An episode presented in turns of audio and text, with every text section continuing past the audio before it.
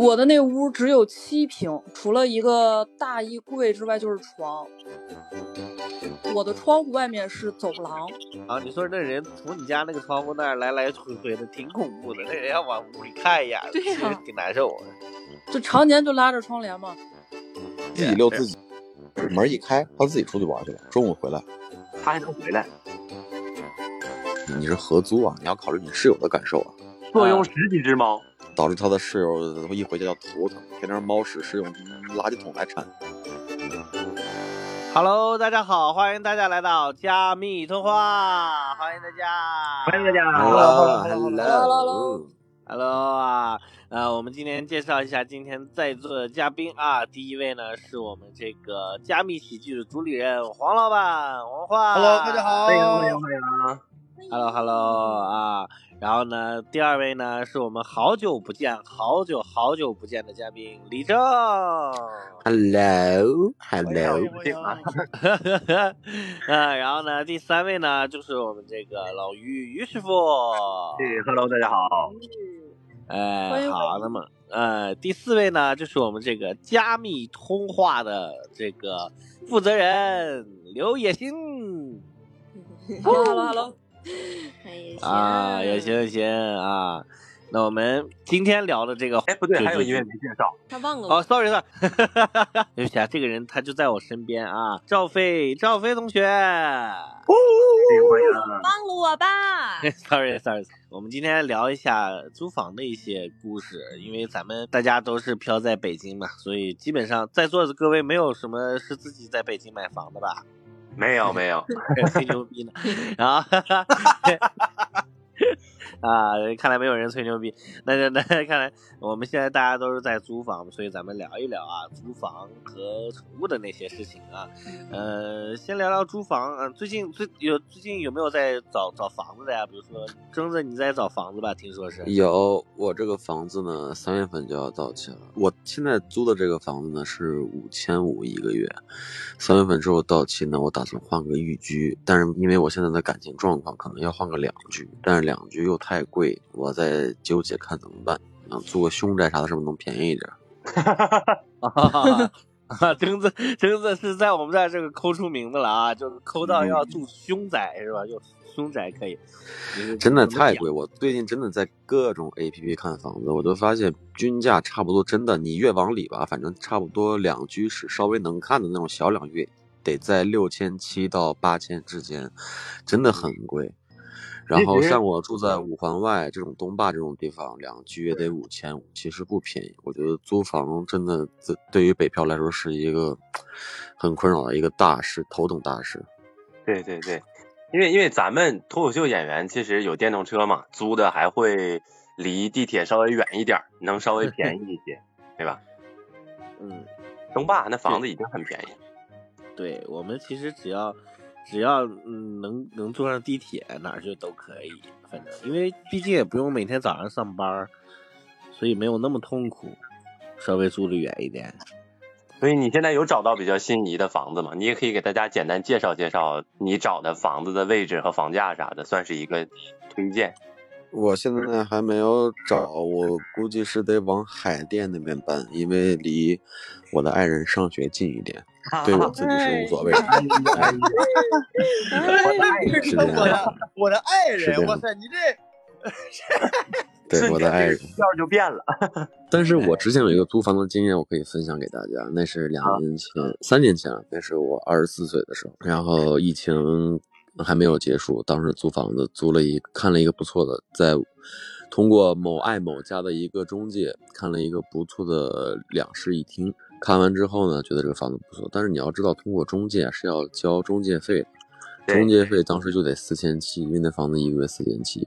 我呢，当时就自己一个人想了一个办法，跟中介看完房子之后呢，我就记住了这个房子的具体位置。送完中介走之后呢，我就又回到这个小区，直接去找了物业。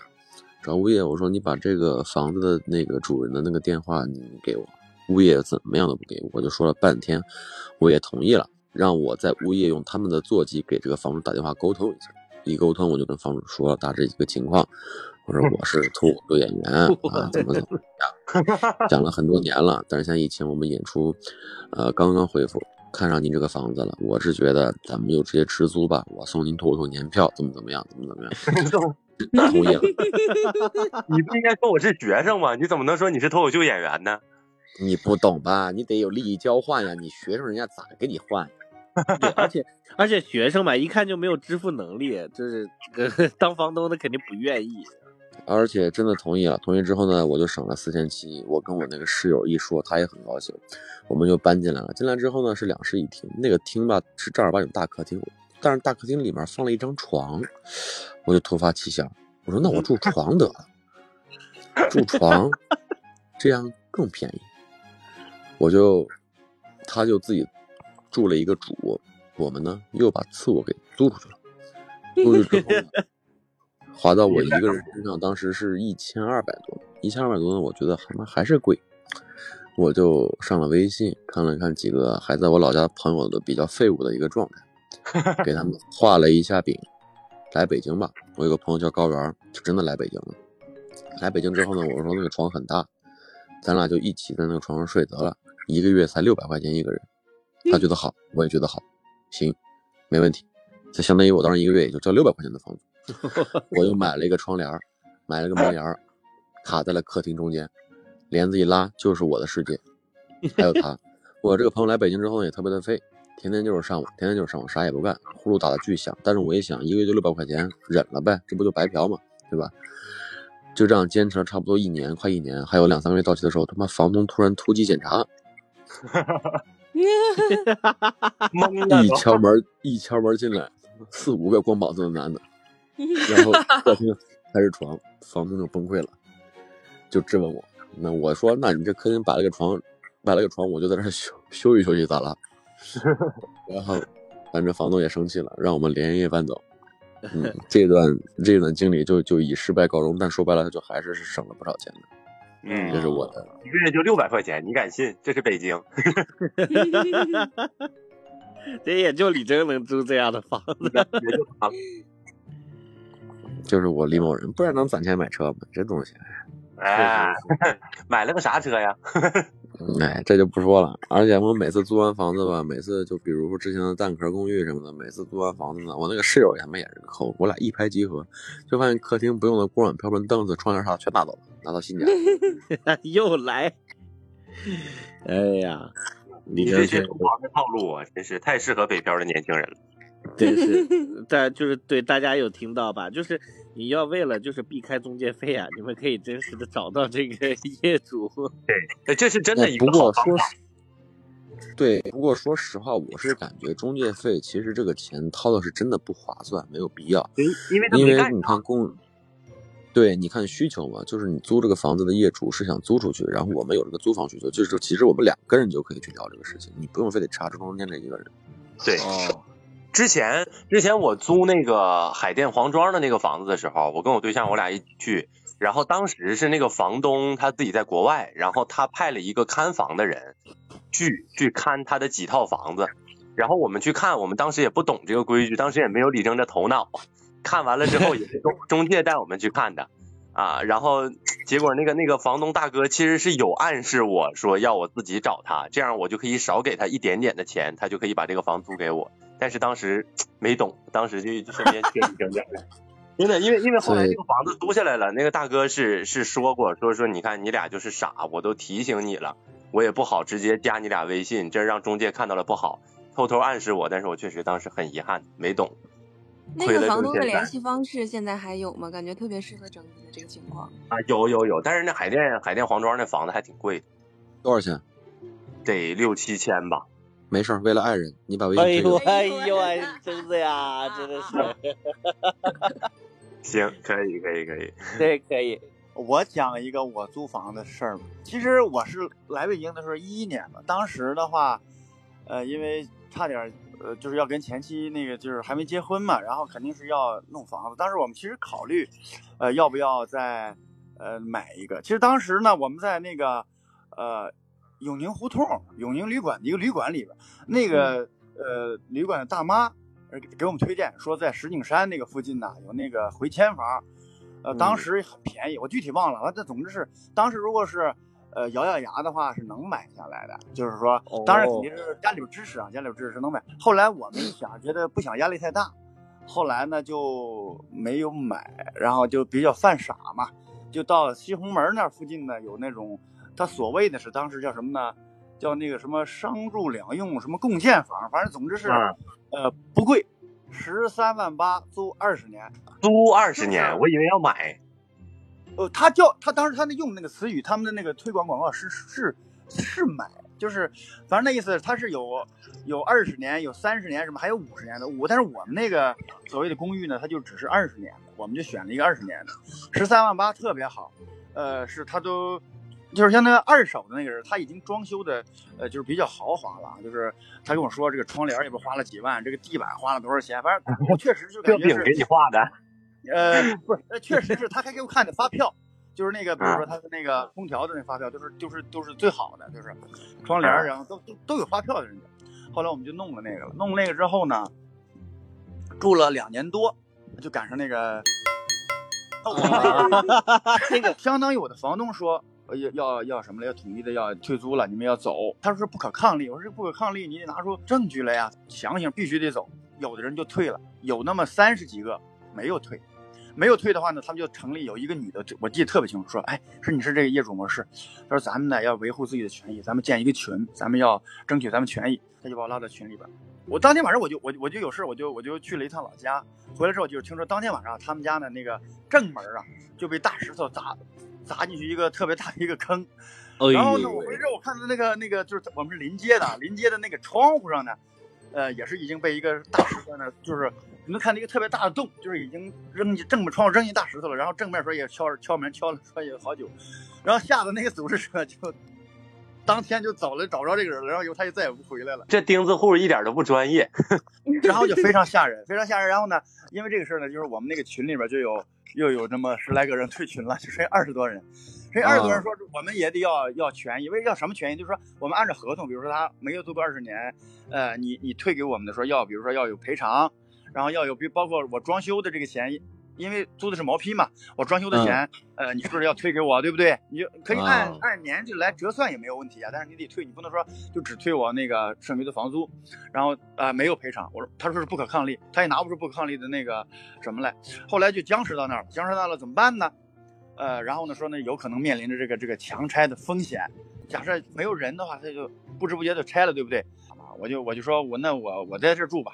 而且我当时也确实因为那个做了单口了嘛，也也没经济条件也不允许我 再租其他的房，你知道吧？我就说那我就在这住吧，我就所以说我只有我我在那真正的在那住。然后他为了赶我们走，就是退租的那些人呢，他把那个房子就已经是把里边那个家具搬空，呃，然后呢把那个玻璃，然后把那窗户都砸烂。总之，我我告诉大家说，我就是我回到我的那个住所里边会有一种什么景象呢？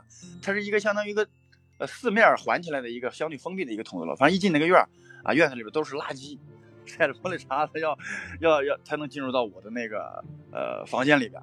然后那是冬天啊，你们你知道，要是冬天啊，然后呢他就把水电都断断水断电，你知道吗？就在那种状态之下，我就在那坚持住。然后晚上实在是太冷，冷的什么程度啊？就是。呃，你想啊，就是它周围的话，它都已经凿的，就是都已经都是相当于的，就没有任何的装修，只有我那儿裸露在那儿，晚上非常冷，也没有暖气。哎呀，太惨了！你看，我说我要坚持啊，我要作为一个这个这个燕赵自古多慷慨悲歌之士嘛，然后我 一定要做一个慷慨悲歌之士，我一定要 完全忍不住了，我一定要维护我的权益。还有我这群里还有二十多人，然后呢，为了。就不是不不被冻死啊，不被冻死，我就在淘宝网上买的那个什么呢？叫睡袋，你不知道吧？就是那个嗯，野外的那个睡袋啊，最冷的那个，说是能抵抗什么零下什么多少度啊，买了一个睡袋，发现之后还不行，因为你知道吗？就是你钻到睡袋，脱了衣服钻到睡袋那一刻，他就受不了，你知道吗？然后怎么办呢？我就在淘宝上买了那那两箱子那个那个发热贴啊。然后睡觉之前呢，呃，就是在这个全身膝盖上啊，什么腰上啊，宫外呀啊，然后就就就贴好多那个暖宫贴，然后就 暖宫贴，不是他那个确实叫暖宫贴，然后对对对对对，呃，最后你坚持了多久啊，在那地方？呃，我坚持了一直到过年。啊，就在那过过年，因为在坚持到过年之前，我过年，呃，我还在坚持。然后呢，这是挺吓人的，我跟大家说啊，呃，因为什么呢？在我坚持那段时间，就听说我们隔壁的隔壁的，就是同样是那个呃片区的，其中有一户人家就被强拆了，强拆说就是进去二十多个，二十多个就是穿着统一服装的，然后戴着墨镜的大汉，说呢，呃。那那栋楼里有三个人在住，呃，一个孕妇，一个老年人，还有一个跟我这样的人。说那个孕妇跟老年人，他们都提前都踩好点儿，然后就把他们架走了。然后那个跟我一样的人呢，说要反抗。然后说刚一起来之后，那些人拿着那个辣辣椒水，你知道吗？照着眼呲一呲，然后呃十几个人把他架出去，外边呢有一个皮卡，把他锁到皮卡里边，然后把门一锁。他想打电话报警，然后。对方一看就打电话，把电话拿过来，啪一摔，摔烂，然后就把他拖出去，说就在他就在那种状态就把他强拆掉。强拆了，我说我也威呀，他要这么敢干我怎么办呀？当时我说他们，但是我一个人我怎么能干得过他们呢？啊，当时我想，我想那个，当时我有一个摩托，因为那个摩托车是可以可以打那个，是可以打汽油的啊。我打了一桶汽油，我就放到那个门口的那个入口处啊。我说他们要进来的话，就把汽油桶，然后。就就弄倒了，对不对？然后我我还买了那种那个那叫就是老的煤气罐那种那种点火枪，你知道吧？就是一呲滋滋挺长，就我说要把 烧他们，但是没有发生。天过的，没有发生，惊心胆战，惊心胆战。而且呢，呃，我在我过年的时候，我已经意识到，发现有那么几辆车就在那个院里边，它转。其实院里已经没有人了，他就呃呃，然后转一会儿，然后呢就把其中一辆车就停到那儿，就他停一晚上，那辆车会在那儿停一晚上。连着好几宿，我觉得也是在踩点，就是说他要看啊，这个东西是，就是谁谁在这住，谁没有住，他也是要看的。然后这是事儿，然后我一直坚持到过年年，呃，这是一个真事儿啊，就是因为我有一次回家之后呢，我发现那个我斜对过那家呢，他原先也是跟我一样，也是要坚持，后来呢，可能种种原因吧，不想坚持了，他就呃退租了。然后退租了，我就想说他他有没有可能留下一些装备啊，然后我是能用的嘛，然后我就要去看一下。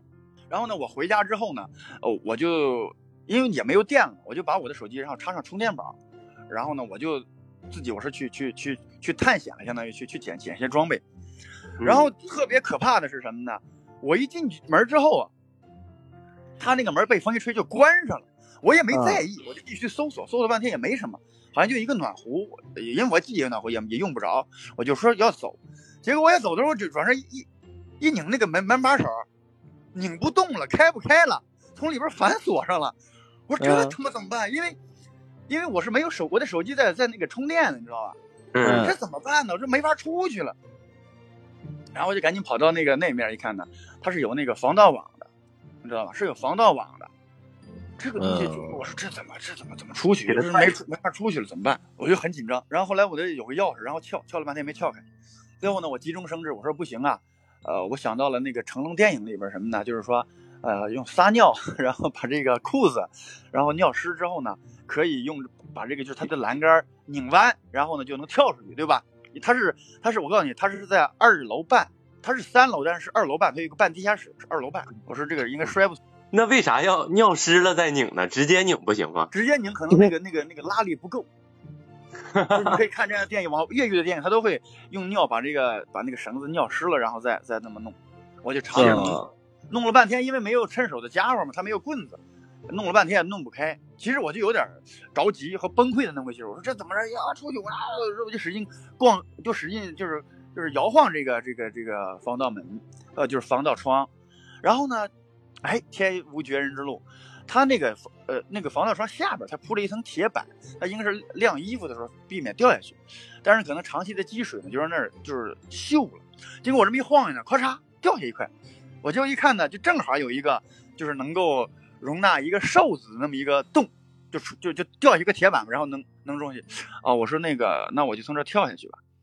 因为看了看呢，他是他妈二楼半，二楼我说应该是摔不着，而且正好呢，在一楼半的时候呢，就是正好在中间位置呢，有那个空调的外挂，你知道吧？啊，外机。呃，外机，但是呢，他没有直接在我下边。我要计算，我说我要这么跳下去，它是斜着，还得到了跳到那上面，然后再两次跳跃嘛。然后，呃，我琢磨琢磨，应该能完成这个任务。我就我就我就我就我就我就往下走，然后我就这样转着那个没有掉下去的那个铁栏杆就往下往下。当下当我下到一半的时候，我再一看，比我想象的要高，我就后悔了。我说，要不然我就在这猫一宿，明天，或者是叫救护怎么着把我弄出去。我就想回来，但是你们知道吗？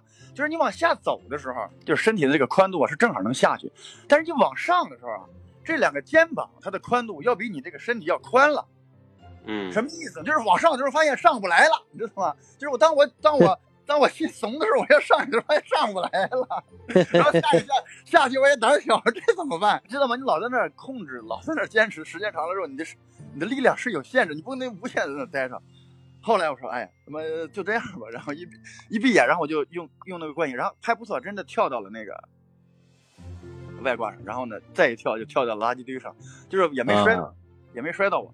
但是我后来一看，他这个手手有点划伤，但是当时都不知道疼着呢嘛，当时就很很激动，然后就当时跳到那个垃圾堆的时候，我就有一种感觉，就是想起一首歌，那个歌里面大概就是两步逃离地狱，就是兔什么什么战步怎么，反正就有那种感觉，好像是两步逃离地狱的感觉。我最后我还是退了那个房子，为什么呢？是因为呃，我发现我那么的坚持，你们都不在这住，光我给你耗着，然后到时候比如说万一。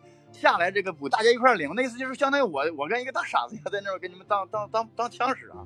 然后我我提议，大家也反应也不是很强烈。快过年的一天，呃，我说要不然你快过年了嘛，我就我就回家。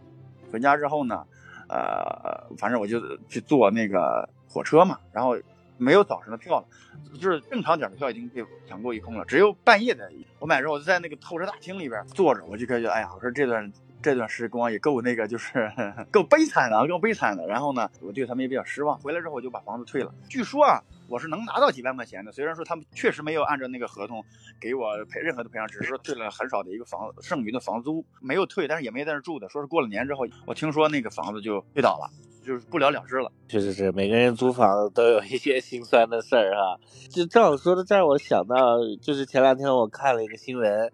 呃，就是说这个，就人们租房有有有有一个租客租房，然后说养宠物，当时那个房东就说说可以，那你养吧。结果这个租客呀，他养的那个宠物贼贼贼好笑，养了只小马驹在房子里。然后确实，确实这个在北京这种租房子养宠物，确实也是一个，呃，还挺麻烦的事情啊。确实现在有有有养宠物的吗？我之前养的多，养了一只雪貂。呵，然后他养的都奇怪。对，养了一只雪貂，但是雪貂其实它挺好的，它陪着你，然后玩什么的。但是我们雪貂就是一三个月前去世了啊，还挺难受的。呀？得哎有肿瘤，身上有好多病，也是聋了是吧？反正养了一只这个，又养了一只杜宾。一只一只狗，然后我养狗之后，我才发现麻烦是哪儿呢？就是它叫啊什么的，真的邻居会投诉的。北京市禁养嘛，找了个好人家给送走了，还挺难过的。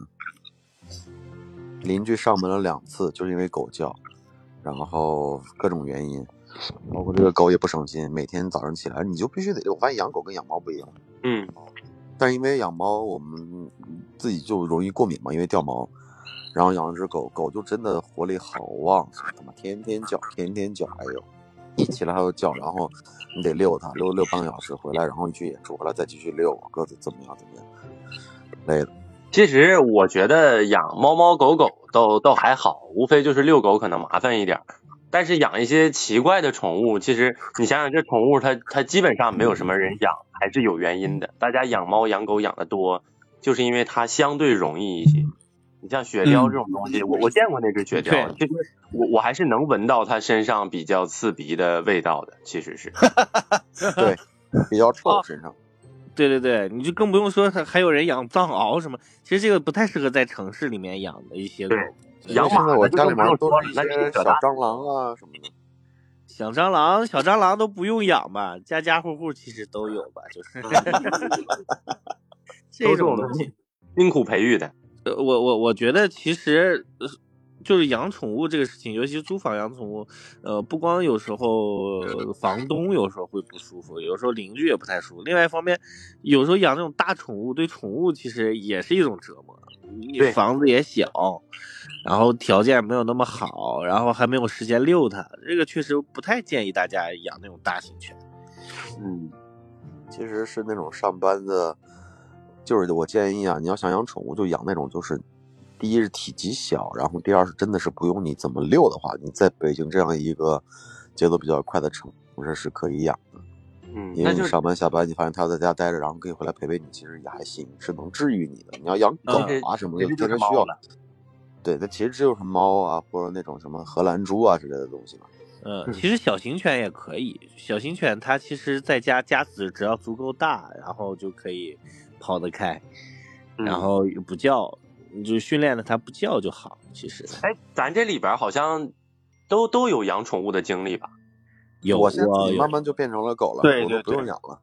对对对，李征，李征是舔狗，我是舔狗。嗯，行行行。王老板养宠物吗？我养，我养了有一个叫五宝的宠物，养了八年呢。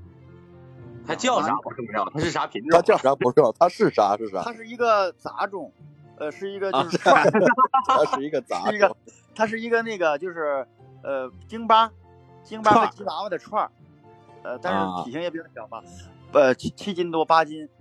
呃，然后这个宠物骑起来也挺啊悲惨的，就是养了八年，那是在保定的时候，后来来北北漂嘛，就是考虑到租房特别小，呃，就是没好意思带过来，就放到老家了。结果放到老家没多久，他就老因为老家嘛，在农村，可能呃就是比较大不精心嘛。我爸养它，说它那个怀孕之后呢，吃呃生完小狗之后呢，特别嘴馋。我养的时候它是不不乱吃的，你知道吗？它是特别就只有我喂，或者是它是很挑食的一个狗。但是生完小狗之后呢，可能就因为缺营养是怎么着，就就就吃了老家的一个死死耗子，而那个死耗子呢，吃耗子要死的。对对对，所以最后导致的悲剧就是它吃完之后，就是说他因为难受还吐了，吐了之后呢，它的小狗们把他吐的也吃了，最后一家三口都对 对，是让我让我难过了好久，就是哎呀，感觉没有照顾好人家。就是黄老板经历都是惨剧啊！我想听点阳间故事。阳间故事。哎，老于，老于没有养过吗？老于养我，我自己我自己没有养过宠物，但是我女朋友有一只猫。哦。因为我自己不太能接受宠物，我是稍微有一点点洁癖的。它它的脚踩到地上，然后再踩到我床上，我就有点接受不了。但是其实狗是可以不让上床的。啊，就是是你说是可以这么说，但是它难免会跑到一些沙发呀，就是咱们会坐着的地方。理解。然后，然后他养完那只猫之后，其实我就只能说是加深了我对宠物的一个就是不养它的一个坚定的信念。其实就算是就算是猫这么干净的东西，其实我也有点受不了。啊，猫应该是比狗要干净吧？呃，猫天天在家嘛，它也不出去，它肯定干净。啊，我我确实有点接受不了，因为它。哪儿都跑，跑完了之后又上桌子又上床的，我就觉得有点儿。关键是也他不去卫生间，你知道吗？它一去卫生间了，卫生间那个地面可能会有水啊，然后它它的爪子上也有水，有水啪啪啪往屋里踩，然后再往床上踩，就就很可怕。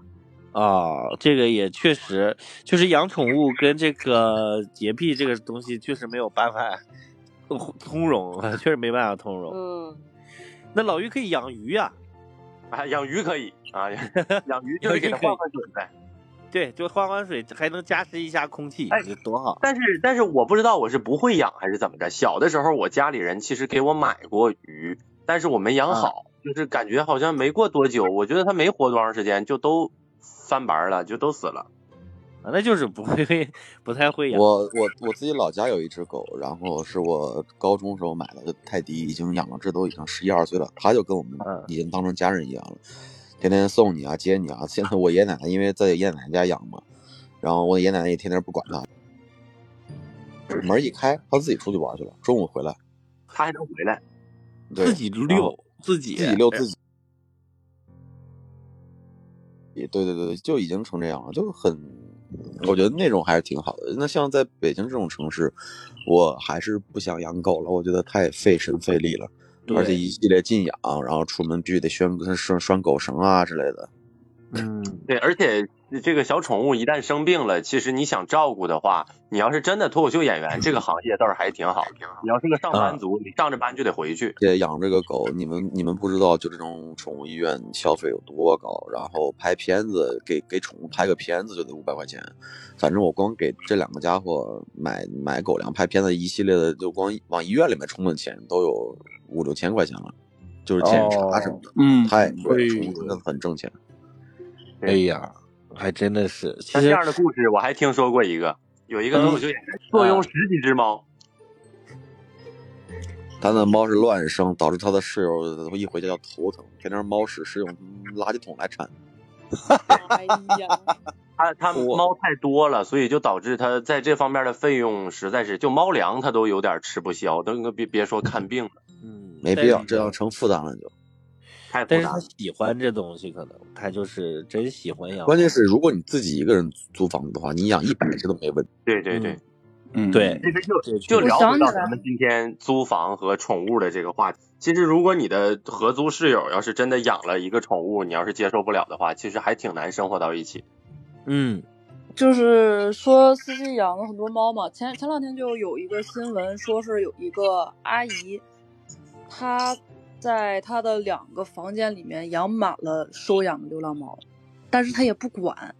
但司机跟这情况不一样，我就想起那新闻，就是他们进去之后发现那个房间里面就就已经因为太臭了，然后所以邻居就投诉了，然后报警，然后去看，发现里面全是猫，就好几十只，他自己的两个房子里面全是猫。我觉得那种他就不是说真的喜欢，因为他把猫弄到自己家里来，有点囤积癖了，有点就是又不管。你又不帮人铲屎什么的，然后猫就在这个有限的活间呃那个生活空间里面待着，非常遭罪，而且对主要是你对外人也产生了很大的影响。邻居都以为是尸臭呢。确实。啊，确哎，实。所以我觉得这一切基于什么呢？就基于你的经济相对自由。对，你怎么你你住的条件好，你哪怕是你买房也好，租房也好，你条件好，然后你有能力去照顾好宠物，去养好宠物，有时间有时间去陪它。对，其实最重要的还有一点就是，千万不要打扰到邻居，然后对宠物的，就是你不能光养不教，你还要对给它培训好，所以大家尽量慎重养这些宠物什么的。然后因为我我养我之前养的那个小杜宾是大型犬嘛，但我养的时候不是小狗嘛，然后我会在各种网上查狗叫怎么办。真的很多人为了养这种狗，他们会去做那种声带切割，你知道吗？给狗做手术。哦，那个太过分了，那太过分了。对，我就我就根本接受不了这些东西。我觉得你要不就不养，你连让他们基本的叫你都不让他们叫你。呃，那我问问另外一个问题啊，就是你们怎么看这个？比如养宠物做绝育，那你声带切割和做绝育，这其实也都是给它做。说是做绝育，其实是对猫猫狗狗好，它们能活得更长久一点。嗯，我非常支持做绝育，尤其是呃女孩儿，因为我身边真的就是有具体的有两个朋友，他们家的狗到十几岁了，然后就得了妇科方面的非常严重的病，比如有子宫肿瘤这种，然后就得给狗做手术啊什么的，狗自己也疼啊也难受，他们做手术可能要花两万块，然后狗又天天没有精神，就看着很难受。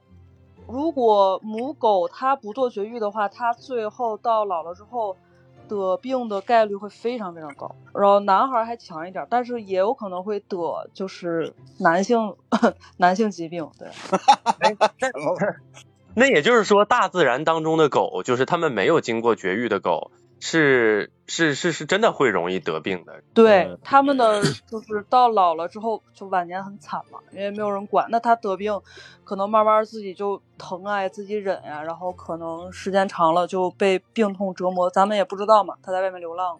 嗯，对。嗯，天，还有这但实际上确实是，如果进行了绝育的话，会延长他们的呃寿命，或者说是起码可以增加他得某方面疾病的概率，确实是可以的。对啊、对，也就是说，声带切割手术比这个更残忍的是，声带切割手术其实单纯是为了不让它掉，然后对它没有什么好处。但是绝育可能对它有一些好处，嗯、所以绝育是相对能被大家接受的，是吧？对对。嗯而且，呃，绝育还有一个，像老鱼，如果要是老鱼养的话，像小母狗什么，它会来例假，嗯，然后它会弄得到处都是。但如果要是绝了育的话，它就不会弄来例假了，性格上也会非常的就就会平稳一些。因为有些狗狗啊，因为这是动物的本性，一旦有来有就是那个发春或者什么的，它性格也会暴躁。嗯，也会咬人什么的。嗯，绝育了，它就不会肆无忌惮的生嘛。它就说白了，如果不绝育的话，现在外面可能这个这只狗在流浪，然后那只狗也在流浪，它们它们又生一窝，然后就会加重这种呃宠物就是流浪流浪猫狗这种问题嘛。如果不绝育的话，繁殖，然后人又不管，然后扔出去流浪，就加就有很多的社会问题。其实，嗯，老于有什么要说的？哎，刚才征子要说啊，正子，对，所以我想还是想问，你们租房就基本上能接受多少预算呀？哈哈哈，这怎么强转折是吧？我觉得租房这个问题还是比宠物更重要一点。嗯，也是，反正其实对于我来讲，我租房的理念就是离地铁越远越好，就是因为因为我有电动车。对，因为便宜，我有电动 车，离地铁远，对于我来讲一点都不痛苦，然后离地铁远还便宜，啊，所以真的会便宜很多吗？会便宜很多呀，很多，很多。从哪个软件或者哪个渠道找到这些房源呢？你就先从那个我爱我家或者是什么链家之类的找呗。但但其实你看，我跟老于，我我们俩住的这个房子是呃在豆瓣上找的，就是没有没有中间商。但是你你可以先你可以先从那些中介平台上先找到这些区域，然后你在这儿看，你感觉房子还不错，你再转到豆瓣上去搜这个小区。哦，搜小区啊？啊，对对对，是是搜小区的，不是单独搜某一个房子的。啊，我们有增长知识了。我们这个房子五千八，是个两居，两居两个人，就是我们合租，就基本上一户人家就是两三千三千的样子。就是相同的价格，其实得往我想想啊，得得到传媒大学那边了，就是才有这个价格。但是咱们住的其实就比较近，才才在青年路嘛。嗯嗯。而且有时候在小红书上呀什么的，你会搜到那种转租，转租其实也是合适的。嗯，对。像你你要真去海淀那边，我就建议你避开那些大型的互联网公司。其他的地儿都可以找，因为那些互联网公司它会有房补，有房补那地那那个地段的房价就会贵一些。对，哎，我发现海淀那边的房价，我还发现一个问题，就海淀那边的房价会比朝阳啊、丰台贵的很多。嗯，对对对，学区房嘛。互联网公司。嗯，互联网公司一般房补是一千五，所以他会把他的房子价格直接提一千五，非常不要脸。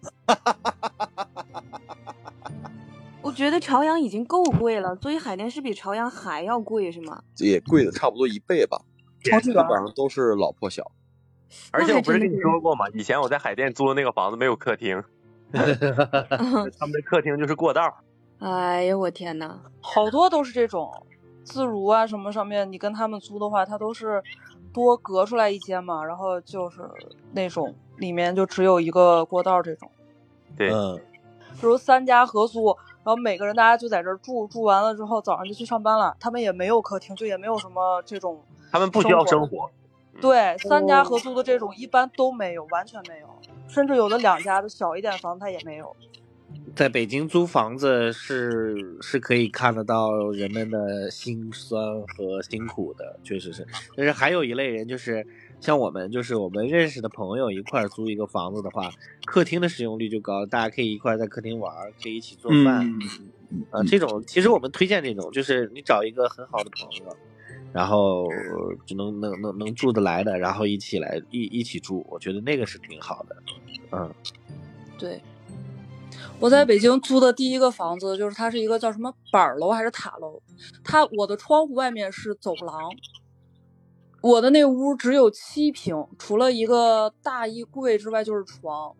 我每次走进房间的时候，那个都很窄，通道都非常窄，然后外面是走廊，经常走人这种。就进屋就上炕。呃，这一一个月还两千五还是两千三呢？在蒲黄榆地铁站附近。蒲黄榆都算好地儿了。你你说你那个窗户是走廊，你说那人从你家那个窗户那儿来来回回的，挺恐怖的。那人要往屋里看一眼，对呀，挺挺挺难受的。就常年就拉着窗帘嘛，蒲黄榆其实已经算是，因为我朋友在链家，他说这边已经是北京的一个租房价格低洼了。对，那都这样。对，你可以考虑再往南一点，再往南一点就更便宜。我现在租到西面了嘛？那对，我现在住在八大处，我现在基本上住山脚下了。我这边这个公寓，然后我今年正好是要换租。当时就想联系我之前是跟自如租的嘛，当时就想联系我们的房东，说要不然 咱们租吧。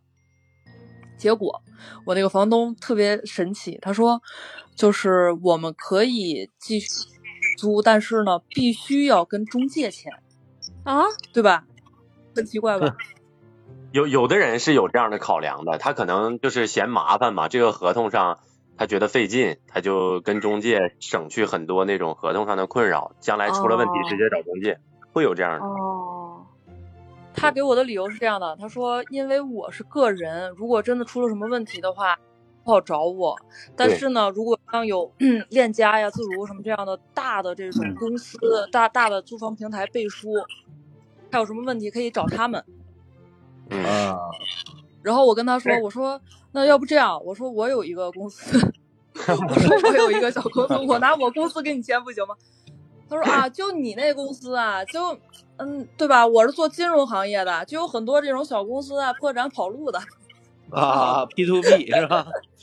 笑死我！我是文化公司，好吧？那对不起啊，我没文化，我不想那啥。呃，但是我我觉得对，在北京租房确实要考虑的因素很多。呃，如果要是上班族的话，他一定是考虑区位的，呃，就是离离公司近，是吧？嗯然后呃像我觉得像我们这种自由职业的话，肯定是生活上肯定想想想多优一些。我不知道征子，征子你你对生活这个事情有有追求吗？就是 我也想住的环境好一点啥，但是确实说实话，如果是两室一厅或者啥，我现在就在看房子呢，我在看那边就是海淀那边，基本上都得八千九千，对对对，确实贵有。点有点成本太高了，说实话。所以说，那你说这怎么办呢？没办法，你你可以考虑住到香山附近，香山茶棚那块 也也挺便宜。呃，不便宜，我看了也得五六千块钱。燕郊呢？燕郊有想过吗？没有，因为燕郊的话对我来说也更不方便了，对吧？啊，其实茶棚还挺理想的，六六六千六千七千左右就能租到一个跟海淀差不多的两居。哎，啊，男人难。所所以说征子现在非常难啊，大家也能听出来征子今这这两天这个声咱们现在就花起一个水滴筹。对对多给多给征子打赏。啊，我们的听众也可以都都给征子打赏，哈哈。也不用黄哥吗？现在排点演出就行了，黄哥，黄哥给我排点演出吧，黄哥。没问题，没问题。哎呀哎，，所以李征为什么不租一居啊？住不下吗？一居感一居的价格其实跟两居差不多。第二是一居，现在咱们不是身份不行吗？咋住一居啊？这有车的人了就得住两居啊，也不知道这不是那车放里 啊不是，是是爱人希望住两居，嗯，啊，我的爱人希望我住两居，我应该怎么办？而且我是真的发现一，而且我真的发现一居的价格其实跟两居真的差不多，对对，确实嗯确实。一居不会便宜多少。嗯你说对，嗯，所以如果要是来北京，比如说有想住一居的，我们推荐啊，就一居跟两两居差不了太多，你可以稍微远一点的两居，就相当于现在一居的价格。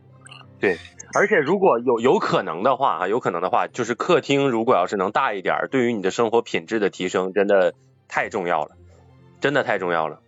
对，就像我们之前在承寿寺租的租的那个房子，那个大客厅，对于我们生活品质的提升有一个质的飞跃。但是，那种上班族，嗯，明每天白天不在家的那种，那就那就没有必要了。对，之前我们那个房子就是大客厅不说，还有一个大餐厅，那个非常的大那个空间，呃，但是我们是三室两厅两卫，嗯三室两厅两卫是一万一万多是吧？呃，咱们不是九千八，我是真的好奇，你说你说会有谁会花一万块钱租房子呢？肯定会有哈，但是我在想他们的什么状态？合租呗，不整租，整租，我们不就是整租吗？整租花一万多块钱一个人，呃，一个啊一个人呢人的话是很有钱的，这人跟人他这差距很大。我有一个同学，我就说在那个通讯国际那儿租的，他那个房子一一一年下来，他跟我说啊，就是连物业在那儿六十多万，但是他就在那儿租。第一，他啊挣到钱了；第二呢，啊是他考虑到那个小区呢守着那个清华附小，他为了他孩子的那个教育。呃，二个他说，因为他那个原先在长阳那买了一个房子，然后他倒手之后呢，赚了那么个二百多万。首先他的意思是我赚这钱租房就能花几年，然后他本身现在收入也比较高嘛。但是我，嗯这是我目前我大学同学里边就是目前来看是最就是收入最最好的吧。当时我一听的时候，我觉得就是啊，我说六十多万房租，对是咱们这个阶级不敢想的事情。确实，我在他那个小区看见过姜昆，他说宋丹丹也在他那小区。家有儿女吗？是，对，家有。呃，然后还好多外国人，反正总之，但是像他那样的是极少数嘛，这个，对，呃，对吧？咱们嗯，就不不能啥。所以说，其实最后我们给我们在北京啊，在北京的这个听众们哈，或者是马上就要来北京的听众们，我们还是给他们一些呃建议哈。首先还是还是多挣钱吧，找个班上，找个班上啊，得多挣钱。然后呢，房租不要占自己的收入的太大部分啊。然后呢，对，能对，如果在通勤上能能尽量靠近公司，我我认为是最好的哈。当然，如果要是钱不够的话，你就自己心里有点谱，别硬扛，别硬扛。其实这你看，咱咱说聊的是什么租房啊，包括在租房里养宠物，但是实际上，呃，说到最后都是北漂的故事嘛。对你你想要过什么生活就租什么样的房子。如果你的工作性质是那种必须得每天通勤时间稍微短一些，那你就离地铁稍微近一点，房子破一点贵一点你也得接受。如果要是自由职业，你就尽量找地铁远一些的，然后找好有的小点生活豆瓣搜一搜。对，我们也就祝大家能找到更好的房子，能有更好的生活，也祝李征啊，也祝李征能能好起来，然后呢找到更好的房子，是吧？跟自己的爱人过上好日子。啊，我们今天就到这里啦，再见吧！祝大家呢越来越幸福，住五万的别墅，拜拜。好嘞，拜拜拜拜。本期节目到这里就结束了，随手点个订阅吧。欢迎大家在评论区留言和我们互动，同时可以关注加密喜剧同名公众号或微博，加微信客服号“加密喜剧”小写全拼，第一时间了解节目动态。加密通话怎么讲都炸，等你哦。